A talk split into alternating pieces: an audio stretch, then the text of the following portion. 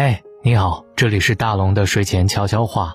今天晚上我想讲一个关于梦想的故事。这个人的故事来自周涛。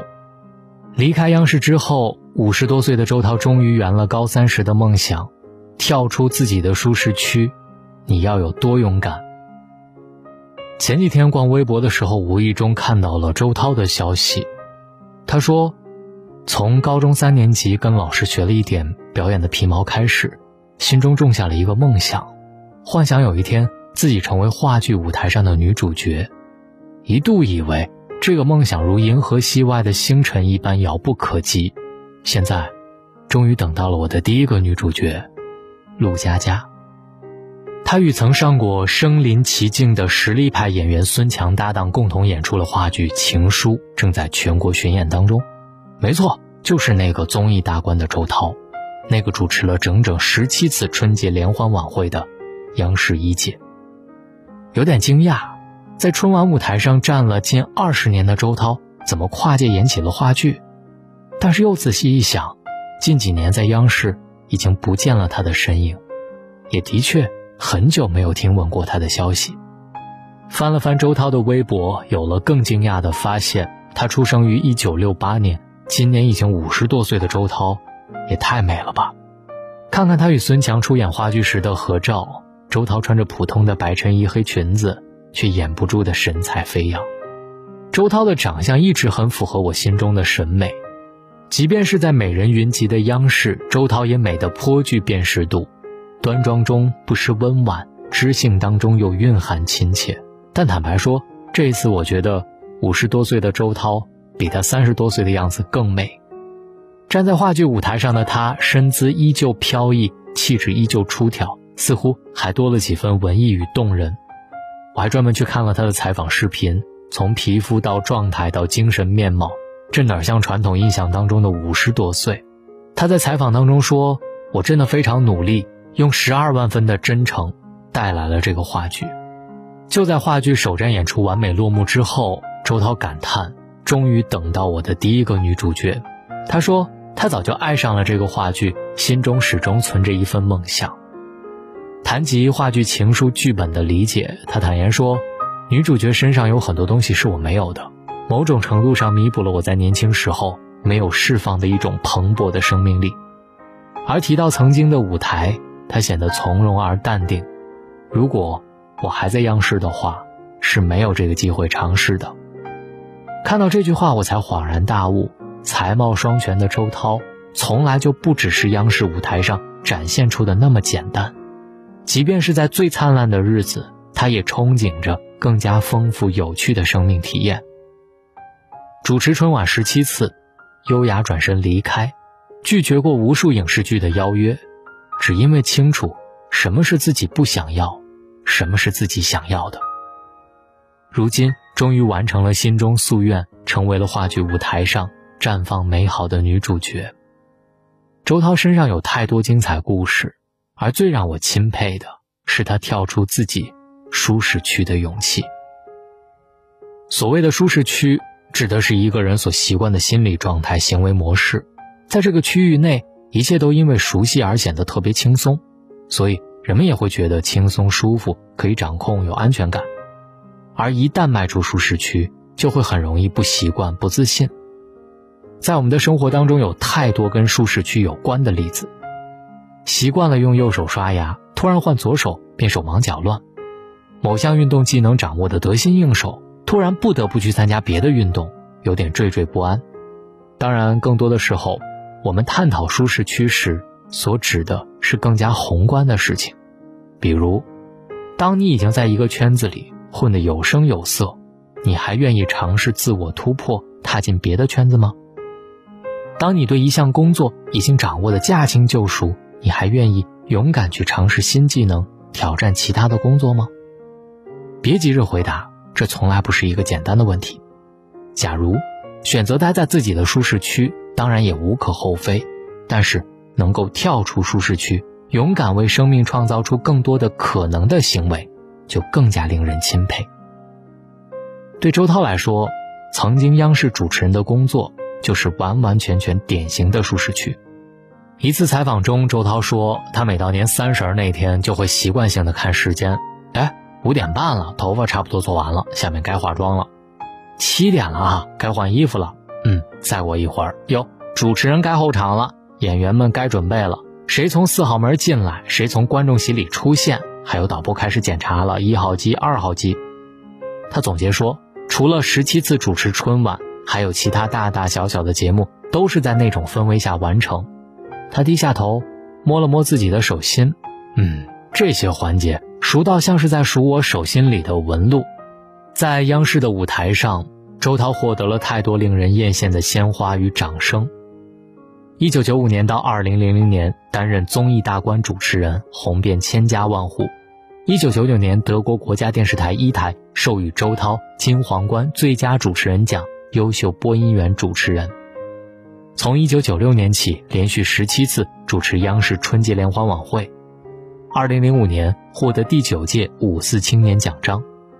二零零八年担任第二十九届北京奥运会开幕式电视转播解说。试想一下，一件如此光彩且如此得心应手的工作有多大的吸引力？所以，他在这个舞台上一待就是几十年。如今，五十多岁的他说：“剧中的女主角某种程度上弥补了我在年轻时没有释放的一种蓬勃生命力。那种。”蓬勃生命力到底是什么？我想，或许就是那份一定要亲眼看着自己梦想成真的愚诚。这大约也是如今周涛脸上那份跨越年龄的信任感的来源吧。离开舒适区就一定过得好吗？我没有办法给出肯定的答案，因为每个人的心中对于怎么才是过得好的生活，都有一把不同的标尺：名利双收、盆满钵满，还是内心富足、梦想成真。就拿离开央视的人们来说吧，离开央视的主持人当中，名气最大的大概就是何炅了。如今很多小朋友只知道《快乐大本营》像大家长一样的何炅，完全不知道1995年他曾经在央视的大风车担任主持人。三年之后，1998年他来到湖南卫视，从此改写了自己的人生。相较于还是吃了主持这碗饭的何炅来说，曹颖离开央视的理由似乎更加充分。他曾是央视综艺大观的主持人，面对这份令人羡慕的工作，他也曾满怀不舍，但是最终还是无法割舍自己心目当中对于演戏的喜爱。还有一位我个人非常喜欢的主持人尉迟琳佳，他曾经是央视挑战主持人的九届擂主，被评为这档节目当中里程碑式的人物。他曾先后主持了中央电视台的健康星和中央教育台的青春嘉年华。但是最终还是觉得自己的风格并不适合央视，转而去了凤凰卫视。去年我还曾追过他和孟非、谢依霖一起主持的节目《四大名著》，尉迟林家一开口，让我想到曾经在挑战主持人的舞台上那个机智可爱的少年。假如没有离开央视，他们现在的人生会过得怎么样？谁都不知道答案。但我钦佩的是，他们面对优渥的职位时，仍然保持冷静思考。独立意志，仍然遵循自己内心的声音。所以，假如你的心中还有梦，那便去追吧；假如你的心中有不甘，那就去突破吧。因为在这个世界上，从来没有一种舒适区，是真正因为舒适而值得眷恋的。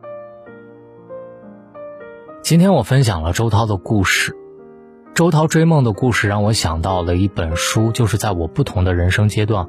我会重新拿起它来读，因为它总是给我一种力量。这本书叫做《牧羊少年奇幻之旅》，非常非常有名，而且是你有过一段经历之后再去读它，会有不同的感受。小时候老师问我们梦想是什么，相信我们会一本正经的回答：当科学家，成为老师，成为人群当中闪闪发光的金子。长大之后，朋友们在问我们梦想是什么。我们可能会说，我们就想过好平凡的生活。我们对小时候的梦想没有了期待，每天都在忙着应付生活当中的各种烦心事儿，再也没有精力和勇气去追寻那颗闪闪发光的金子。有这样一位少年，他却一直努力地追寻自己的金子。少年想到外面的世界看一看，寻找传说当中的宝藏。于是他勇敢踏上了追求梦想的道路。有一次，少年在路途当中被陌生人骗走了身上所有的钱财，他在一家店里打工十一个月才攒够了路费，继续往下走。又有一次，他提醒部落的首领有敌人要来入侵，首领为了感谢他，请他留下来享受无尽的荣华富贵，但少年却拒绝了。还有一次，他被一群难民殴打到全身不能动弹，被他们嘲笑自己白日做梦，少年。还是要继续往前走。从周游世界到寻找宝藏，圣地亚哥遇到了种种困难与诱惑，但是他始终保持着初心，坚定不移的前行。这其实就是这本书《牧羊少年奇幻之旅》当中主人公圣地亚哥追求梦想当中的几个小插曲。但是在生活当中，我们却不能像圣地亚哥一样勇敢的追求自己的金子。梦想成为一名科学家，却害怕科研过于枯燥，自己学不进去，放弃了这个想法。梦想出一本书，却害怕没人看，打消了这个念头。梦想开一场演唱会，却害怕周围人嘲笑自己白日做梦，于是拒绝了尝试。我们总是害怕追求梦想，生活就变得没有保障；害怕梦想会失败，我们就变得一无所有。渐渐的，我们就再也没有勇气去追求梦想，寻找最初的那颗金子。《牧羊少年奇幻之旅》的作者保罗·科埃略却是一个勇敢的人。他从小特别叛逆，被父母多次送进精神病院，但是他还是勇敢逃离父母安排的生活，放弃学业，周游世界，最终把自己的亲身经历编成了这本《牧羊少年奇幻之旅》。这本书一经推出就风靡全球，在一百六十多个国家畅销，同时也登上了二十多个国家畅销榜的第一名，获得了三十三项国际大奖，全球销量超过一个亿。这本书如此受欢迎，是因为它告诉我们一个道理：其实我们不是没有实现梦想的能力，只是缺乏了能够实现梦想的信心。同时，他也教会我们如何打破墨守成规的生活，去勇敢地追求梦想，让我们能够用自己的智慧、执着与生活经验去指导我们自己的人生。我已经把这本书的故事和作者的故事都拆解在大龙的读书会里，你只要进入大龙的读书会就能听到这本书，真的非常非常棒。而且这本书呢，我记得有一个评价是曹文轩老师说的，他说。财富就在你的脚下，可你却需要走过全世界，才能找到它。到底什么是财富？到底什么是财富就在脚下？什么叫做走过全世界才能找到它？这里我先不讲，你进入大龙的读书会去听一听这本书吧。想要听到这本书特别简单，就是先关注大龙的微信公众号，把您的微信打开，点开右上角小加号，添加朋友，在最下面的公众号搜索“大龙”这两个汉字。先关注我，回复“读书”，你会看到一个二维码，扫描进去就可以听到这本书了。还有一种方式是扫描页面当中大龙读书会的二维码，进入大龙的读书会来听这本《牧羊少年的奇幻之旅》。希望你们喜欢，希望你们也听完之后能够有冲动去实现自己的梦想。愿各位晚安，好梦。如果骄傲没被现实大海冷。能拍下，又怎会懂得要多努力才走得到远方？如果梦想不曾坠落悬崖，千钧一发，又怎会晓得执着的人拥有隐形翅膀？把眼泪装在心上。会开出勇敢的花，可以在疲惫的时光，闭上眼睛闻到一种芬芳，就像好好睡了一夜，直到天亮，又能边走着边哼着歌，用轻快